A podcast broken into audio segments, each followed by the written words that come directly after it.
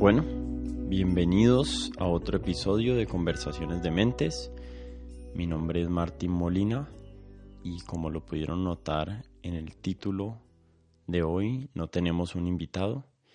y eso es porque hoy va a ser un episodio especial en el que voy a estar hablando yo solo y voy a tratar de compartirles una idea que tengo, una explicación que tengo y ustedes ya juzgarán si les parece interesante, válida, eh, estúpida. Bueno, ya cada cual tendrá su juicio acerca de, de mis pensamientos y de mis opiniones. El título del episodio de hoy es La espiritualidad para un ateo. En este caso el ateo soy yo. Y para empezar quiero explicarles por qué me considero un ateo y qué significa ser ateo para mí. Hay dos preguntas pertinentes para determinar si uno es ateo o no, en mi opinión. La primera es, ¿Dios existe?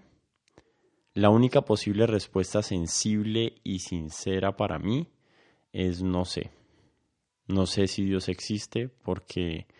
mis percepciones como ser humano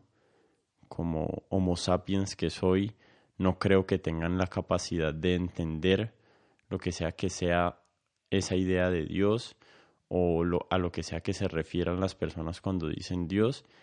Para mí es imposible determinar si existe o no, igual que me parece imposible determinar si existe la vida después de la muerte o no. A esas dos preguntas yo tiendo a responder no sé. La otra pregunta que es como normalmente se formula esta pregunta en contextos, digamos, sociales, es, ¿crees que Dios existe? Y esto ya está hablando de nuestras creencias. Y yo a esta pregunta respondo que no. Y si vos respondes que no crees que Dios existe, entonces eso significa que sos ateo. Yo no necesariamente ando por el mundo diciéndole a todas las personas que conozco que soy ateo, ni cada vez que alguien menciona a Dios le digo que Dios, que yo creo que Dios no existe. Eso me parece algo sin sentido y creo que es como un mito o una un meme que existe por ahí de los ateos que no realmente no coincide con mi experiencia de las personas que conozco que comparten mi opinión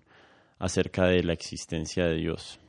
Eh, pero hay un problema aquí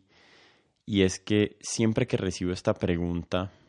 y no es tan común, pero cuando la recibo, de si creo que Dios existe, eh, cada vez tengo menos idea a qué se refiere la pregunta.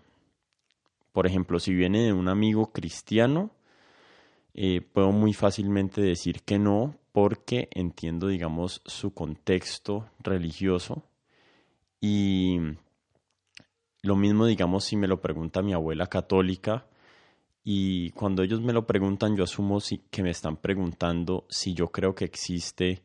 el Dios que está descrito en la Biblia, Antiguo y Nuevo Testamento,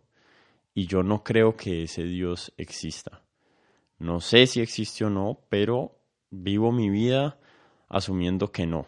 que lo que describe la Biblia no es la realidad de cómo, de cómo fue creado el mundo y cómo interaccionan los seres humanos a un nivel literal. Después hay otros amigos que habrán ido a misa algunas veces y probablemente nunca han leído la Biblia entera, pero también asumo que socialmente cuando ellos me preguntan se refieren a algo similar están pensando en el cielo, en el infierno, no sé, tal vez en los ángeles, eh, no, no, no sé exactamente a qué es, pero usualmente puedo responder con bastante tranquilidad a estas personas que, que no creo en Dios, que no creo en la existencia de Dios. Eh, después tengo otros amigos por el mundo del yoga que están como más relacionados a filosofías orientales, más que todo el hinduismo. Y a ellos también les puedo contestar sinceramente que no creo en el dios Ganesh, que no creo en la existencia de Krishna, de Brahma, de Vishnu, de forma literal. Eh, no me parece diferente responder a estas preguntas ni a las del Dios de la Biblia católica ni a los dioses del Bhagavad Gita. Eh, no me parece distinto esto a, si me preguntan si creo en la existencia de Zeus o cualquiera de los otros dioses del Olimpo o los dioses griegos. No quiero encasillar a todas las personas que,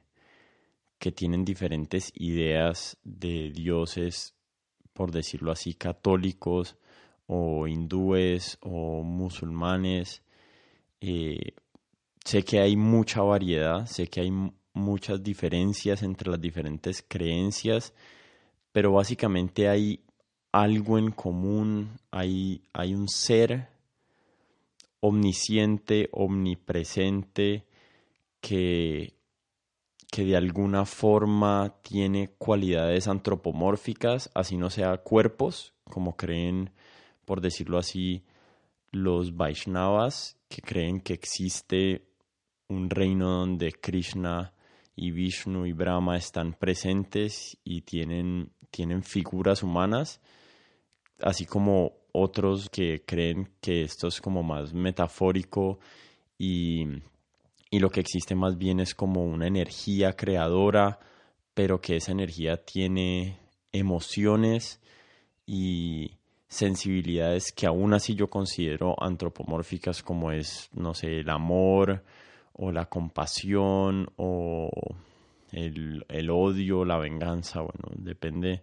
de, qué punto lo estemos viendo, pero pues en estas escrituras también los dioses se comportan de estas maneras, entonces asumo que esas energías también hay que interpretarlas de esa manera. Em, por último, eh, hay otro grupo de amigos, de conocidos, de pensadores que que consideran que, que Dios es como algo más allá de lo que entendemos, no lo podemos describir con palabras y que es básicamente como una interacción entre, entre fuerzas que aún no hemos descubierto en el universo, que de Él emana nuestra existencia y nuestra realidad y cada vez entre más compleja la explicación de Dios, pues es más difícil saber a qué se refiere la persona cuando, digamos, uno está hablando del tema, pero, pero aún así, eh, digamos, eh, hay muchas cosas que aún no entendemos del universo. Eh, sabemos de la existencia de algo que entendemos como en, la cosmología y en la física como energía oscura y materia oscura y estos son fenómenos que nuestra ciencia predice pero aún no entiende realmente en qué consisten, no entienden realmente cómo interactúan con la, con la materia física, con la masa que hay en el universo. Hay muchas cosas misteriosas del universo, por ejemplo, eh, el hecho de una constante cosmológica que es una energía que permea el universo de manera homogénea es realmente esta energía es esta fuerza porque no es una energía esta fuerza es omnipresente en nuestro universo. Si alguien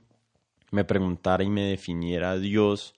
como una fuerza omnipresente en nuestro universo pues Tal vez podría asociarlo a esa fuerza, a la constante cosmológica de la que habló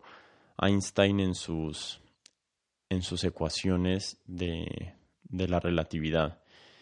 Eh, pero me imagino que cuando las personas me hablan de Dios, realmente no me están hablando de esta manera. Y insisto en que comúnmente tendemos a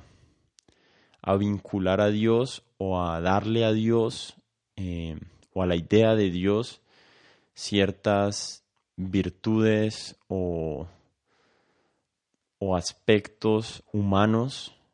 y realmente no creo que exista este ser en todo el universo o en una parte del universo que, que haya velado por nuestra creación y donde toda nuestra realidad emane, que conozca todos nuestros pensamientos, que sepa nuestras oraciones. Realmente no creo en esto y no quiero sonar despectivo hacia las personas que sí, cada cual es libre de creer lo que quiere, así como yo lo hago y, y lo estoy expresando en este momento. Eso es con relación a esas preguntas de la existencia de Dios y por qué yo respondo como respondo y básicamente lo que dije es en qué no creo porque ser ateo es eso, es decir, que no creo en esto. Si alguien algún día eh, lograra demostrarme o convencerme de que Dios sí existe, pues yo para mí bien, yo feliz. O sea, si si la explicación que alguien me da de Dios se ajusta a lo que yo concibo que es posible o real o de lo que yo he experimentado o entiendo del, del mundo y el funcionamiento del universo, pues bien, mejor aún. O sea, no estoy contrario, no estoy, mi, mi posición de ateo no es eh, denigrar las creencias de los demás, pero tampoco es aceptarlas como reales. Cada cual tiene derecho a vivir su vida con sus ideas subjetivas tal y como le plazca, tal y como se las contaron o se las imagine o decida creerlas, pero igualmente yo tengo la misma eh, opción de decir, ok, no creo en esta historia, no creo en esta historia, no creo en esta otra. Al comediante Ricky Gervais, que es un un comediante famosamente ateo y habla de, de esto en, su, en sus especiales de comedia. Él le, le dice a las personas, por decirlo así, cristianas o católicas, les dice, yo no creo en ningún Dios, pero vos no crees en el 99.999% de los dioses. Si, si te hablan de Ganesh, no crees en él. Si te hablan de Alá, no crees en él. Si te hablan de los dioses griegos, no crees en él, ni en los persas, ni en los egipcios. Y lo que él le dice a, a estas personas es, yo solo no creo en un Dios más que vos. Ambos no creemos en cientos de miles de dioses, pero vos crees en uno en el que yo no creo. Vos crees una historia en la que yo no creo, pero estamos unidos en no creer el resto de las historias que cuentan, porque vos tenés la tuya y yo tengo la mía, que es ninguna o, una idea del universo donde no existe Dios. Bueno, pero sigamos, porque pues hay que llegar al tema de, la religión y la espiritualidad eventualmente. Eh, y para empezar, eh, quiero decir que entiendo que el término espiritualidad, digamos, su origen y, y cómo se usa normalmente es dentro de un contexto religioso. Estamos hablando, espiritualidad viene del espíritu y el espíritu, digamos, más allá de nuestro cuerpo humano es otra, otro aspecto de, la, de nuestra realidad en el que yo no creo. Es otra otra idea de la que me hablan, de la que he escuchado desde que soy niño, que tampoco creo, no creo que tengamos un alma, no creo que tengamos un alma en el sentido de algo que trasciende este cuerpo, una esencia, eh, pero, pero digamos que voy a apoderarme del término espiritualidad por la duración de este podcast, porque realmente no he encontrado otra palabra y esta palabra ya está en nuestro léxico, ya está en nuestro imaginario y, la voy a redefinir de alguna forma. Eh, no, no especial ni única, porque eso ya lo han hecho miles de veces muchas personas, entonces, pero pues esta es, esta es mi idea, esta es mi, mi percepción de lo que es la espiritualidad o de lo que debería ser en mi opinión. Para empezar, el hecho de que yo no crea eh, para hablar de la religión, el hecho de que yo no crea en las historias que cuentan las religiones o que existen en nuestra cultura de Dios, de sus orígenes, sus cualidades, no significa que yo piense que estas creencias y tradiciones no tienen ningún valor. Es más, creo que tienen muchísimo valor. No creo que sean virus mentales, como les dice el famoso biólogo evolutivo Richard Dawkins. Eh, creo que en nuestras tradiciones, ya sean judeocristianas, indígenas, hindúes, budistas o musulmanas, hay sabidurías increíblemente importantes para la humanidad que no debemos desechar. Eh, creo que no debemos desecharlas sin saber que en ellas, que desechándolas podemos perder mucho de lo valioso que tenemos ahora como humanidad. Mucha del, del, valor que tenemos como humanos está inscrito en estas historias, pero también creo que debemos trascenderlas, debemos entenderlas, evolucionarlas, estudiarlas para que se adapten a nuestras nuevas realidades, la actual y la que, las que vienen en el futuro, que se nutran de nuestros avances científicos, de nuestros nuevos entendimientos, eh, hipótesis, filosofías y, y todo lo que vamos sabiendo del universo y de su funcionamiento y de los seres humanos, de los animales, de la biología. Y realmente no creo, para ser claro, en la visión reduccionista que dice que la ciencia entenderá todo lo que hay por entender y de ahí derivaremos nuestros valores como sociedad. Y por eso es que creo que es importante conservar eh, nuestras creencias y religiones hasta cierto punto, porque nuestra humanidad es demasiado compleja y se enfrenta y se está enfrentando a demasiados grandes retos para omitir las historias que nos han traído hasta donde estamos. Por eso creo que la búsqueda espiritual no es únicamente para los que creen en el mundo sobrenatural, en Dios y en la vida después de la muerte. La espiritualidad puede ser algo perfectamente compatible con nuestra realidad material. Y cuando hablo de realidad material, obviamente no me refiero únicamente a los átomos, electrones, quarks, fuerzas gravitacionales y demás cosas que conocemos del universo. También, para empezar, incluyo todo lo desconocido que aún no entendemos del universo, que tal vez nunca entenderemos. Y también hablo de nuestras culturas como seres humanos, pero no encuentro ninguna necesidad de darle una explicación finita o una explicación total al funcionamiento del universo o a por qué estamos aquí o a cómo llegó el ser humano a existir como existe, sino que estoy perfectamente cómodo en decir que no lo sabemos aún, que tal vez nunca lo, lo sabremos, pero que seguiremos tratando de entenderlo. Hablando con un amigo con el que siempre discutimos acerca de este tema, encontré lo que yo creo que es una diferencia como epistémica entre mi forma de ver el mundo y el de las personas que creen en Dios y, el alma. Básicamente la diferencia se encuentra en qué tanto creemos que nuestras experiencias y percepciones nos pueden revelar del mundo.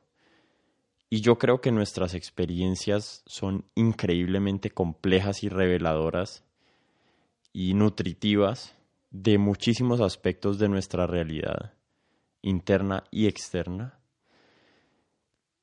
Y creo que en nuestra cotidianidad experimentamos una parte muy pequeñita del espectro gigante de experiencias humanas, pero a la misma vez creo que hasta nuestras experiencias más exaltadas y místicas son inimaginablemente limitadas con relación a las posibilidades de entender nuestro universo. Y tal vez nunca lograremos trascender esas limitaciones. Y por eso creo que desde la experiencia sensorial humana no podremos descifrar el funcionamiento de nuestro universo exterior y ni siquiera del interior. Y, y en mi opinión, o lo como yo veo las cosas es que nuestras escrituras y nuestras tradiciones están ancladas en ese tipo de experiencias humanas que personas han vivido que pueden ser muy valiosas, pero que para mí no describen ni entienden completamente la humanidad. Son valiosas, pero aún así son igualmente limitadas. Pero bueno, lleguemos al punto que es qué es entonces la espiritualidad. Y bueno, esta palabra como está tan cargada, me gustaría decir más bien qué es una vida espiritual y yo qué considero una vida espiritual. Eh, para mí una vida espiritual es una de, de observación, de escucha, de descubrimiento y de acción. De observación de nuestros pensamientos, de nuestra mente y de lo que nuestros pensamientos nos revelan de nosotros mismos. De escucha de las personas que nos rodean y cómo todas nuestras relaciones eh, con esas personas son reflejo también de nosotros mismos, de descubrimiento de cuáles son nuestros patrones y comportamientos y qué efecto tienen sobre nuestro entorno social y nuestro entorno natural. Y por último, actuar con el objetivo de mejorarnos permanentemente, tomar las decisiones necesarias para promover en nosotros pensamientos, palabras y acciones eh, compasivas y útiles, eh, humildes, pero a la misma vez arriesgadas a explorar. Yo relaciono la idea de vivir una vida espiritual con la de vivir una vida introspectiva, donde exista cabida para la incertidumbre,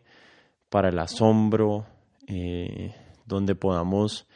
reevaluar nuestras decisiones y permanecer como en la, en la constante búsqueda de conocernos mejor para, para vivir mejor, para inspirar a vivir mejor. Para esto hemos heredado herramientas increíblemente útiles de nuestros abuelos, de nuestras religiones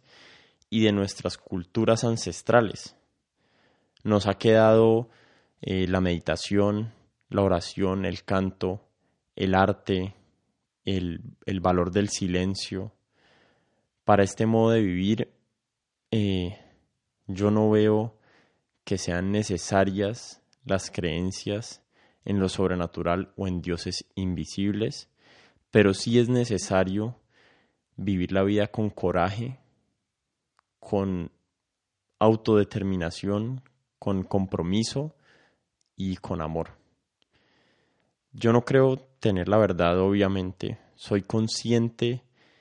de que mi visión del mundo está sesgada por, por quién soy, por dónde nací, por mis padres, por mi entorno social, incluso hasta por mi biología.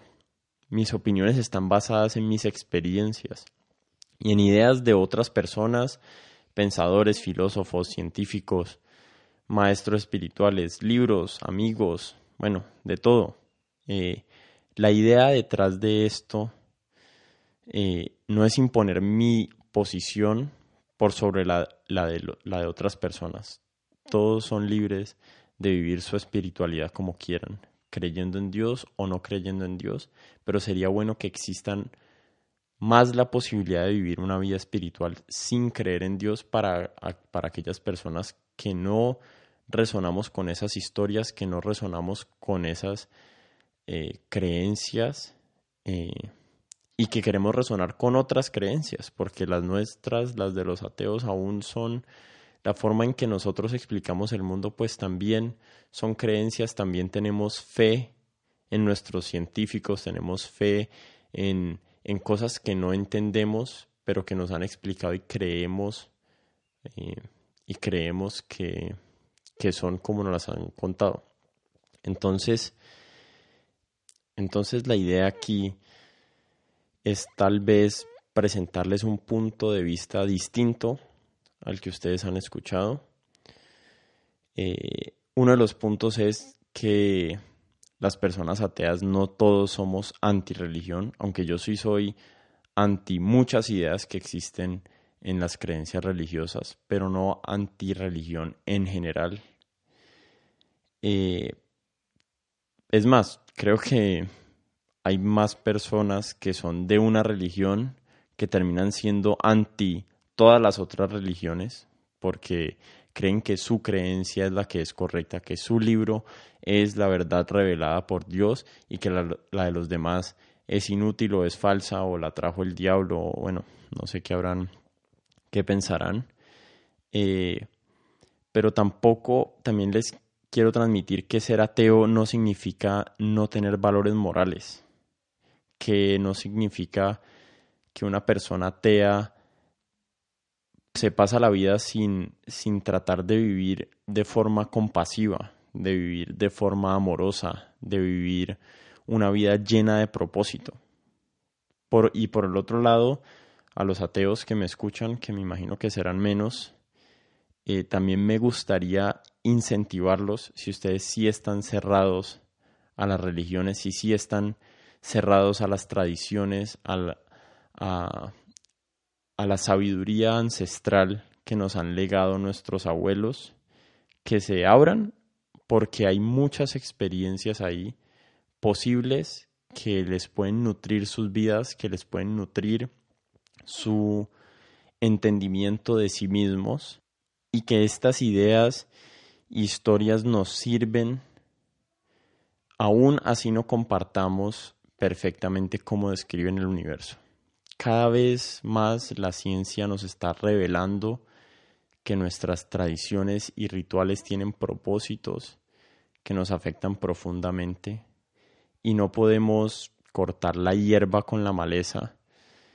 Y, y la verdad es que como ateos hay que ser humildes porque muchas veces creemos tener súper claro qué es útil y qué no lo es y y la verdad no es así. Hay que estar abierto a ver utilidad y valor en las creencias, eh, aún en las creencias que no compartimos. Bueno, y eso es básicamente lo que tenía para decir hoy.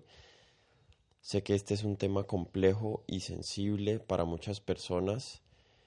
y espero que entiendan que mi intención no es atacar las creencias de nadie ni denigrar los puntos de vista que ustedes tengan sino darles más bien un punto de vista nuevo, compartirles mi perspectiva eh, y espero que, que les haya sido útil para algunos de ustedes, seguro a otros no les gustará, pero bueno, así es el mundo. Como siempre, les recuerdo suscribirse a nuestro podcast en Apple Podcasts, en Spotify, en iVoox, donde sea que lo escuchen.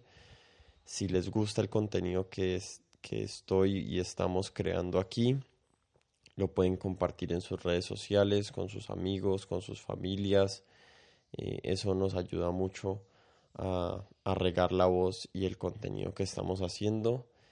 Y bueno, muchas gracias por escuchar, por regalarme de su tiempo y nos vemos la próxima.